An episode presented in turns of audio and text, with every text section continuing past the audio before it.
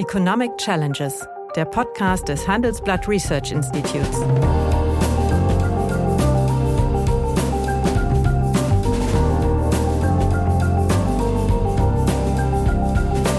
Bert Rürup, der Chefökonom des Handelsblatts, diskutiert mit Michael Hüter, dem Direktor des Instituts der deutschen Wirtschaft, wöchentlich aktuelle wirtschaftliche Herausforderungen für Deutschland wie für die Weltwirtschaft ist spätestens seit Trumps Präsidentschaft das Land zu einer taumelnden Demokratie geworden. Da eint dann dieses China-Thema. Wirtschaftspolitisch wäre das völlig irrelevant und darauf ist Deutschland meines Erachtens noch gar nicht eingerichtet. Ja, ich meine, der Koalitionsvertrag ist sowieso weitgehend Makulatur und das fehlt auch. Die Regierung redet von Zeitenwende, aber tut so, als wäre der Koalitionsvertrag weiterhin gültig. Ja, hallo, meine Damen und Herren. Hallo, lieber Michael. Ich begrüße dich in Amerika. Ja. Was treibt dich dahin? Ja, ich bin mit der Atlantikbrücke, deren stellvertretender Vorsitzender. Ich bin nach drei Jahren mal wieder in den USA und wir sind in Austin, Texas, starten hier eine Woche eine Reise quer durch Texas und dann bis nach New Orleans rüber, Louisiana und äh, ja, sehr gespannt auf die Eindrücke. Es ist ja so ein bisschen jenseits unserer westdeutsch geprägten Wahrnehmung auf die USA, die ja immer an die an die Ostküste schaut oder auch ein bisschen an die Westküste, aber aber nicht, nach, nicht in die Mitte, nicht in die Mitte, nicht in die Mitte die, in und hier gibt es schon ganz spannende States, in die Flyover States. Äh, spannende ökonomische Entwicklungen. Es gibt so ein bisschen Überflussphänomen, wenn was im Silicon Valley nicht mehr geht oder mhm. dort zu teuer ist, übernutzt wird. Die gehen in der Tat hier nach Austin äh, zum mhm. Teil. Also tut sich hier auch was, das wollen wir uns anschauen, geht heute los. Okay. Ja, bei unserem letzten Gespräch haben wir uns darüber unterhalten, wie es Frau äh, Truss geschafft hat, äh, nach nur 45 äh, Tagen im Amt ihre Position aufzugeben. Und heute würde ich gerne mit dir aus gegebenem Anlass über die USA reden. Nämlich, äh, ich hoffe, wir haben unterschiedliche Ansichten, dann wird es umso munterer, aber meines Erachtens ist spätestens seit äh, Trumps Präsidentschaft das Land zu einer taumelnden Demokratie geworden. Und äh, es spricht derzeit dafür, dass ja Bidens demokratische Partei bei den Midterms Election am 8. November ihre knappen Mehrheiten verlieren wird. Das sehe ich jedenfalls so, aber das war, besagt noch nichts über den Ausgang der tatsächlichen Präsidentschaftswahl. Allerdings ähm, bei allen inhaltlichen Unterschieden zwischen Republikanern und Demokraten glaube ich feststellen zu können, dass beide Parteien eine Gemeinsamkeit haben. Bei allen großen Unterschieden, nämlich die Gemeinsamkeit, ja, den wirtschaftlichen Aufstieg Chinas nach Möglichkeit zu verhindern. Und äh, deswegen sind meines Erachtens die USA auch ein großer Gegner der Globalisierung, so wie wir sie gekannt haben. Und ich glaube, dass sie damit Erfolg haben werden und dass sie deswegen eben um den Aufstieg Chinas nach Möglichkeit zu verhindern, die fünfte Welle der Globalisierung, die begann mit dem Zusammenbruch der Sowjetunion und dem Einstieg Chinas in den Welthandel, dass sie damit auch das goldene Zeitalter Deutschland beenden aus verschiedenen Gründen. Wie siehst du das aus US-amerikanischer Perspektive? Ja, da will ich dir gar nicht widersprechen. Es ist ja so, dass die Amerikaner ähm, dann ein einendes Thema haben, wenn der Blick, du hast es erwähnt, auf China gerichtet wird. Ähm, das bindet noch. Man muss ja immer verstehen, dass äh, dieser, diese Kluft, die hier zwischen den beiden großen Parteien herrscht, ja nicht nur ähm, enorme Funktionsschwierigkeiten für das gesamte Verfassungssystem nach sich zieht, sondern auch schon eine lange Geschichte hat. Manche sagen, es geht bis in die 50er Jahre zurück, als Nixon Vizepräsident war und eine besondere äh, Stories zu vermelden hat und äh, damit erste ja, Nixon war eher 70er Jahre.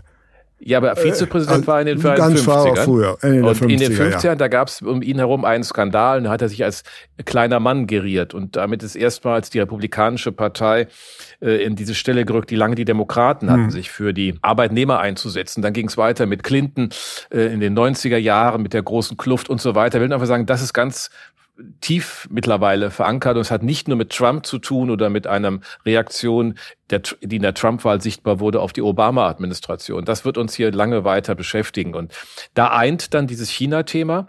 Das China-Thema eint auch deshalb, wenn man sich mal so empirische Versuche anschaut, äh, die gesamtwirtschaftlichen Effekte eines Decoupling, einer Abkopplung mhm. von China anzuschauen, dann ist das für Deutschland gravierend, dann ist es für Europa nahezu ähnlich gravierend.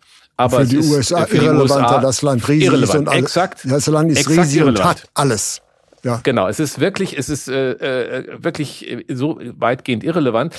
Man muss aber auch dran erinnern, ähm, es ist nicht so allzu lange her, 10, 15 Jahre, da gab es mal den Begriff China America. Mhm. Äh, das bezog sich, äh, ja, das bezog sich ja auf diese Vernetzung über die Kapitalströme, über die Exporterlöse, die die Chinesen erzielt haben und die sie eingesetzt haben äh, zu dem Kauf amerikanischer Staatspapiere und damit sozusagen eine gegenseitige Abhängigkeit gestaltet haben. Das wird in der Regel in diesen Makrothemen nicht, Makroanalysen nicht so leicht äh, empirisch darstellbar sein. Aber ich glaube, die erste Feststellung ist ja, du hast recht, die USA haben ein anderes Interesse am Fortgang der Globalisierung, als wir sie haben. Zumindest was der Blick auf China angeht und damit auch die Frage, wer welche Potenziale für sich versucht zu nutzen. China, äh, Russland, äh, USA sieht sie nicht ähm, in China. Ja, aber das ist doch beispielsweise das, was auch die US-amerikanische Gesellschaft noch einen kann, einen gemeinsamen außenwirtschaftlichen Gegner. Sonst ist die ja. Gesellschaft ja sehr zerklüftet, aber da haben sie einen gemeinsamen Gegner. Und deswegen glaube ich, wird es, was die Wirtschaftspolitik angeht, völlig irrelevant sein, ob Trump oder sein Nachfolger, äh, der gegenwärtige Gouverneur von Florida, die Wahl gewinnt oder mhm. Biden mhm. vielleicht noch einmal, weil Kamala Harris fällt ja wohl aus, äh, die ja, Wahl gewinnen ja, wird. Wirtschaftspolitisch wäre das völlig irrelevant und darauf ist Deutschland meines Erachtens noch gar nicht eingerichtet. Wir glauben ja immer noch, wir haben durchbrochene Lieferketten und, und, und, das wird alles so, wie es mal war. Nein, dieses Zeitalter der Globalisierung ist meines Erachtens vorbei und die USA werden alles daran setzen, äh, dass äh, diese für Deutschland goldene Zeiten nicht wiederkommen. Ja, und äh, die einzige Möglichkeit, die wir haben, dagegen äh, zu wirken, ist ja, dass wir das im europäischen Konzert tun, dass Europa sich zusammenfindet und dass Europa auch ein Pol in dieser äh, dann mehrgliedrig ähm, ja. polyzentrisch organisierten Weltwirtschaft ist. Das ist aber auch noch ein langer Weg. Wir sehen ja gerade, wie die Konflikte auch immer wieder aufbrechen. Unterschiedliche Interessenlagen Ungarns, unterschiedliche Interessenlagen der anderen mittelosteuropäischen mhm. Staaten. Der, Konf der, naja, nicht Konflikt, aber sagen wir mal, der Dissens zwischen äh, Macron und Scholz, das, was ist ja zwischen Deutschland unüblich ist, auch das, das ist aber auch eher Ausdruck der Schwäche und der Überforderung von Macron im eigenen Lande äh, und vielleicht auf der anderen Seite noch nicht so ganz gekonnter Kommunikation auf deutscher Seite. Aber es zeigt einfach, dass das, was uns schützen könnte und was uns stärken könnte, auch nicht so einfach ja. funktioniert. Und deswegen ist die Frage noch, die immer so in den Raum gestellt wird, müssen wir uns gegenüber China abkoppeln äh, aus irgendwelchen Gründen? Naja, wir ähm, werden äh, abgekoppelt. Wir werden vermutlich äh, anderen Druck daraus erleben, aber gleichwohl gilt, for the time being ist es erstmal klug, äh, die Netze auch zu nutzen, die man hat. Ja klar, das sollte man machen und äh, die EU wäre ja der zweitgrößte Markt der Welt immer noch, ja. ja. Aber das Interessante ist, die EU wächst ja nicht zusammen, sie wird sogar heterogener. Und wo früher, sagen wir mal, Stacheldraht und Gräben äh, durch Europa laufen, läuft ja heute ein tiefer ideologischer Graben. Mhm. Das heißt, dass man von einem Zusammenrücken Europas äh, sprechen kann oder darauf hoffen kann, das sehe ich definitiv nicht. Das Gegenteil äh, ist der Fall. Die Heterogenität hat zugenommen und der Euro hat dieses Versprechen auch nicht erfüllt. Der Euro war ein Glücksfall für Deutschland, dem die Währung wird seitdem nicht mehr abgewertet und Deutschland musste immer kämpfen mit der Abwertung der D-Mark. Das heißt, wir, Aufwertung. Oh, Entschuldigung, Auf, Aufwertung. Ich, auf, hier, ich muss dir widersprechen. Da, da musst du mir widersprechen, da gebe ich dir sogar recht. Das heißt, wir haben immer mit, gegen die Aufwertung der D-Mark gekämpft. Das ist jetzt vorbei. Und deswegen ist ja auch der Euro äh, in einigen Ländern als äh, typisch deutsches Projekt äh, diffamiert worden. Und deswegen hoffe, sehe ich, sagen wir mal, erachte ich dieses Hoffen auf ein Zusammenwachsen von Europas als, als eine Chimäre. Das heißt, wie gehen wir damit um, wenn sich von Amerika aus gesehen oder getrieben von Amerika, äh, sagen wir mal, das klassische Freihandelsmodell sukzessive auflöst? Gibt es da Antworten drauf?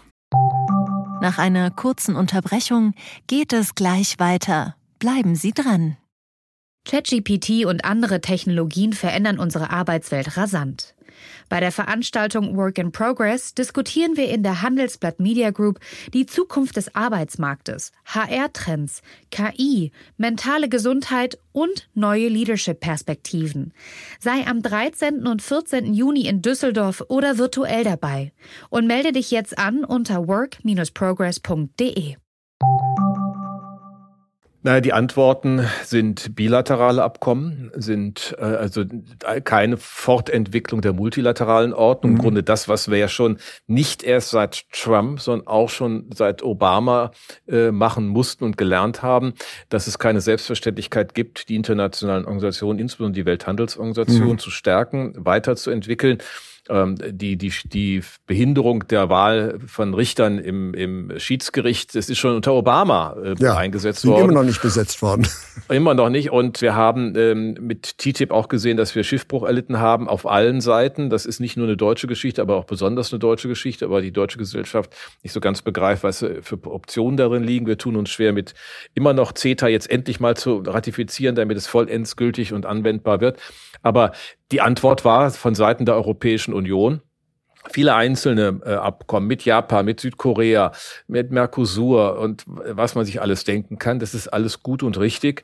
Aber allein von den Volumina kann es das nicht mhm. ausgleichen, äh, was möglich wäre mit den USA und was möglich ist mit China. Also insofern ähm, muss man dafür eine Strategie finden. Interessant ist ja, dass so etwas, obwohl die Handelspolitik europäisch verortet ist, dort keine strategische Hinterlegung hat. Es wird auf der äh, deutschen politischen Ebene im Auswärtigen Amt, dabei auch in den zuständigen Ressorts arbeiten mit, eine China-Strategie erarbeitet die ist so nach dem Motto gestrickt, wir wollen da auf Augenhöhe uns äh, bewegen, nicht naiv sein und ein Level Playing Field haben und Reziprozität, das ist alles richtig. Die ist aber nicht von einem Abkoppeln geprägt. Mhm. Also man will Vertrauen schaffen und äh, daraus Möglichkeiten ziehen. Und nun ist ja Scholz in äh, dieser Tage in China und äh, das wird ja auch ein Signal sein, aber die Antworten sind alles nur kleinteilige Antworten, wenn das Ganze zerscheppert wird, was wir multilaterale Ordnung nennen und wo wir seit dem Abschluss der Uruguay-Runde 1992 größte Hoffnungen hatten. Äh, da gibt's keinen, keinen wirklichen Ersatz und deswegen ist die Frage, was kann man dann tun? Eher kleinteilig zu beantworten. Ja, aber, aber äh, wenn wir uns darüber einig sind, dass sich äh, perspektivisch ein Konflikt zwischen USA und China aufbaut und ein Konflikt, der schärfer wird, wie ist es dann zu bewerten, dass der Bundeskanzler Olaf Scholz gegen welche mit einer hochkarätigen äh, Unternehmermannschaft nach China fährt und eigentlich gegenhalten wird gegen die Vorschläge und die Empfehlung, sich aus China zurückzuziehen, sondern er signalisiert das Gegenteil. Ja, wir wollen uns nicht von euch ablösen, wir wollen mit euch zusammen machen. Ist das nicht hm. bereits eine Lagerentscheidung der deutschen Wirtschaft, der deutschen Politik? Naja, es ist auch der Versuch, äh, einen gewissen Pragmatismus äh, und Nüchternheit hier walten zu lassen, denn äh, der, der Druck kommt ja von allen Seiten. USA, das ist das politische Interesse, was sich dort zeigt. Wir haben ähm, China mit der ideologischen Regression und den Fragwürdigkeiten, die sich mit Xi Jinping und seinem dritten Amtszeit verbinden. Wir haben in Deutschland große Widerstände aus einer moralischen Selbstverständlichkeit heraus. Äh, kann man ja am Ende noch mit sich selbst handeln. Und Scholz hat die ganzen Tage immer gesagt, es geht nicht um Decoupling, es geht um Diversifizierung, um angemessene Risikobewertung. Ähm, und das versucht er jetzt hier auch zu, sicherzustellen. Insofern kann man sagen, die Reise ist zur verkehrten Zeit, weil sie gerade nach dem Parteikongress stattfindet. Ich würde auch fast vielleicht mutig sagen, die Reise ist zur richtigen Zeit, in diese ganzen Orientierungslosigkeit vielleicht mal einen Flock mit reinzuschlagen, dass man im Gespräch bleibt. Ähm, manche tun jetzt so, als würde man mit Xi Jinping schon auf der gleichen Qualität reden müssen mit Putin. Das halte ich jetzt nicht für angemessen und deswegen glaube ich, dass diese Reise richtig ist, aber auch ein Signal, wie du fragst. Sie ja. ist ein Signal, zweifellos, da ja auch, äh, sagen wir mal, wenn wir die Presselandschaft uns mal ansehen, so bläst ja mittlerweile ein fundamentaler Wind von Deutschland gegen China. Das heißt, es also alle, wer dort investiert, äh, verstößt gegen die internationale Solidarität. Und äh, es ist natürlich was dran, äh, dass äh, Deutschland von China im hohen Maße abhängig ist, was die Vorlieferung angeht. Mhm. Das setzt aber im Prinzip wieder voraus, dass die Weltzukunft in der Zukunft wieder die gleiche sein wird wie vorher. Irgendwo passt das ja nicht.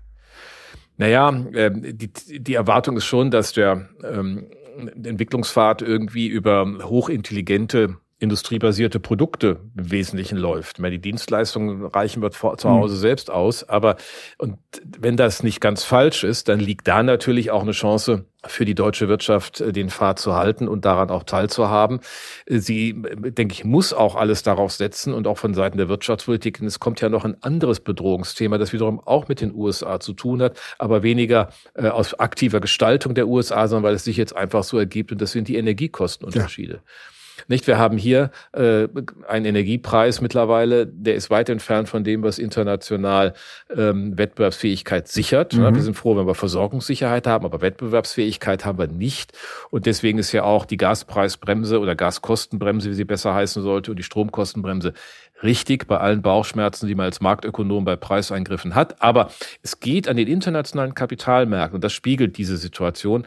Darum ist, gibt es für Deutschland eine Aussicht, auf erträgliche Energiekosten, mit denen diese Volkswirtschaft zurechtkommt in dieser Übergangsphase?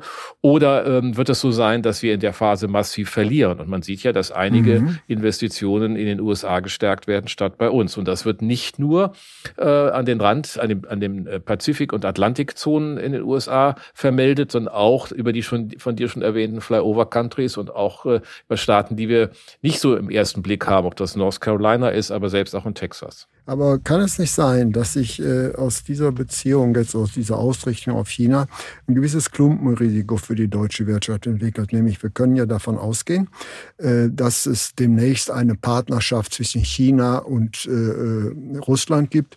Russland wird der billige Rohstoff- und äh, Energielieferant für China sein.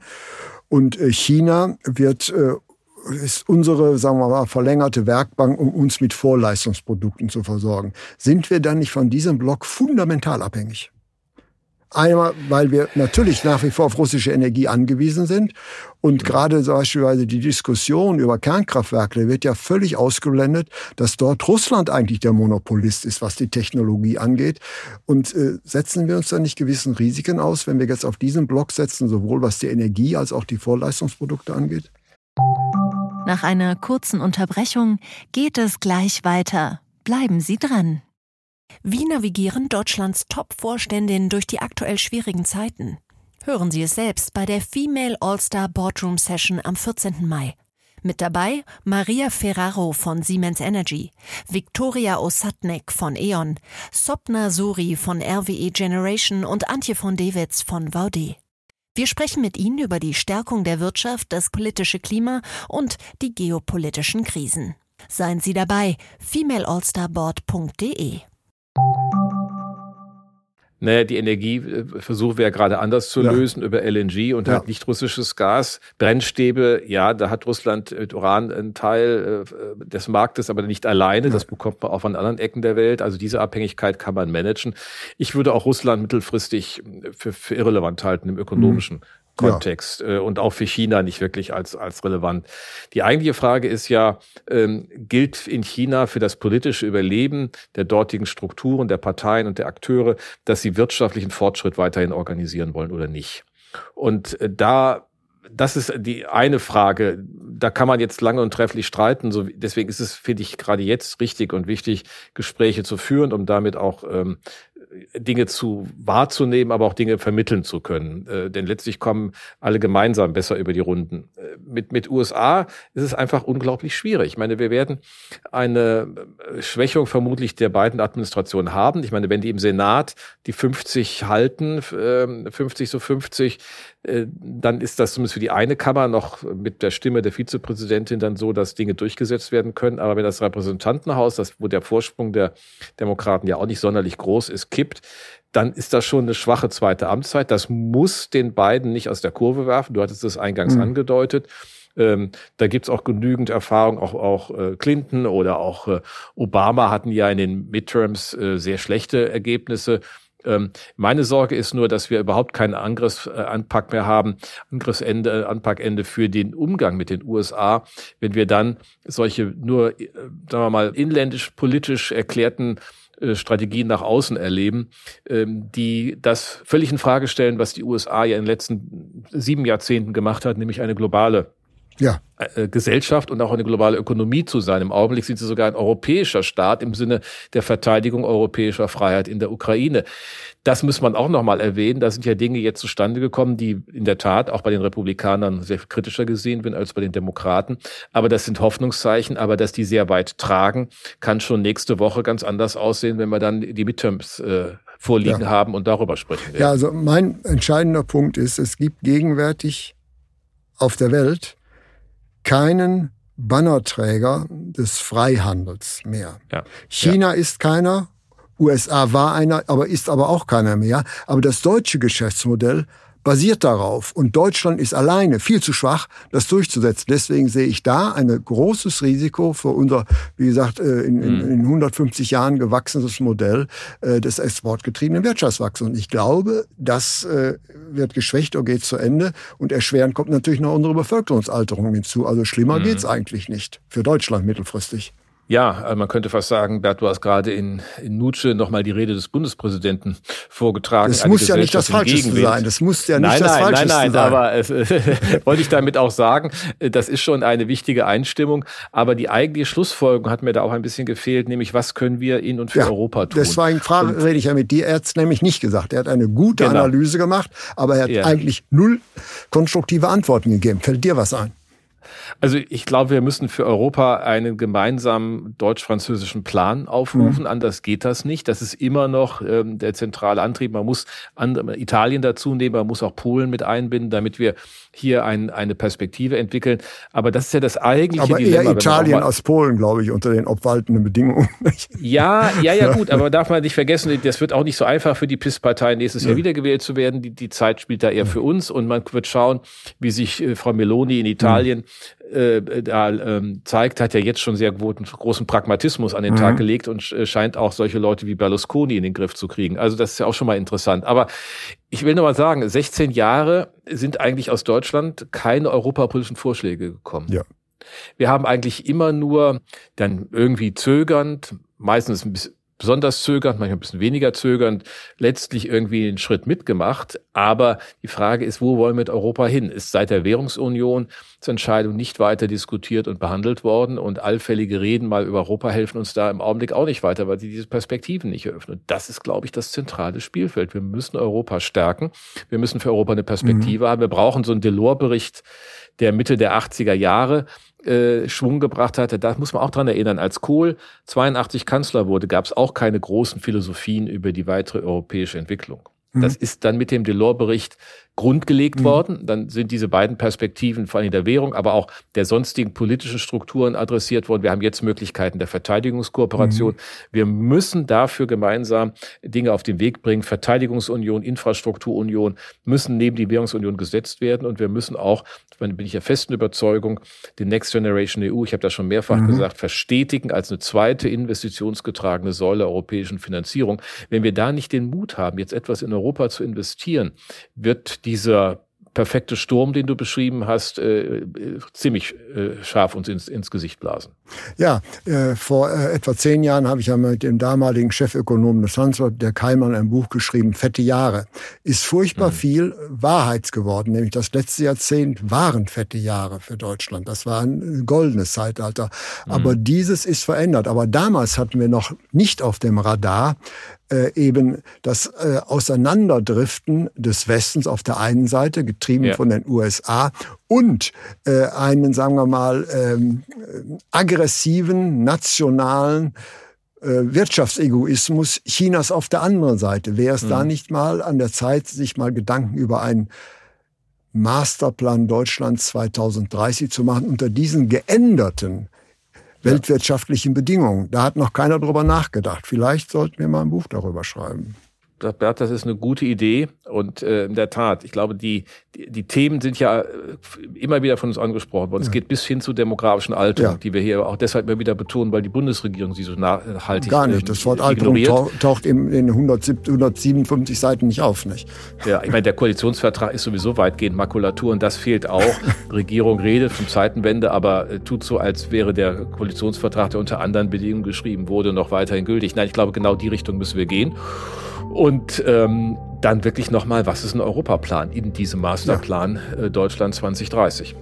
Das war doch ein tolles Schlusswort. Vielen herzlichen Dank und ich werde auf dich zurückkommen. Ich danke dir und ich grüße herzlich aus Austin in Texas. Liebe Zuhörerinnen und Zuhörer, Sie wissen, uns ist Ihre Meinung sehr wichtig. Und zwar, weil wir Ihre Zufriedenheit mit dem Handelsblatt erhöhen möchten. Deshalb bitte ich Sie, an einer Umfrage teilzunehmen, die uns hilft, unsere Produkte weiter zu verbessern. Für diese Umfrage können Sie uns erreichen unter handelsblatt.com/zufriedenheit. Liebe Hörerinnen und Hörer, wenn Sie Lob, Kritik oder Themenwünsche haben, dann schreiben Sie uns doch gerne oder schicken Sie uns eine Sprachnachricht an chefökonom@handelsblatt-research.com. Die Adresse finden Sie auch in der Folgenbeschreibung.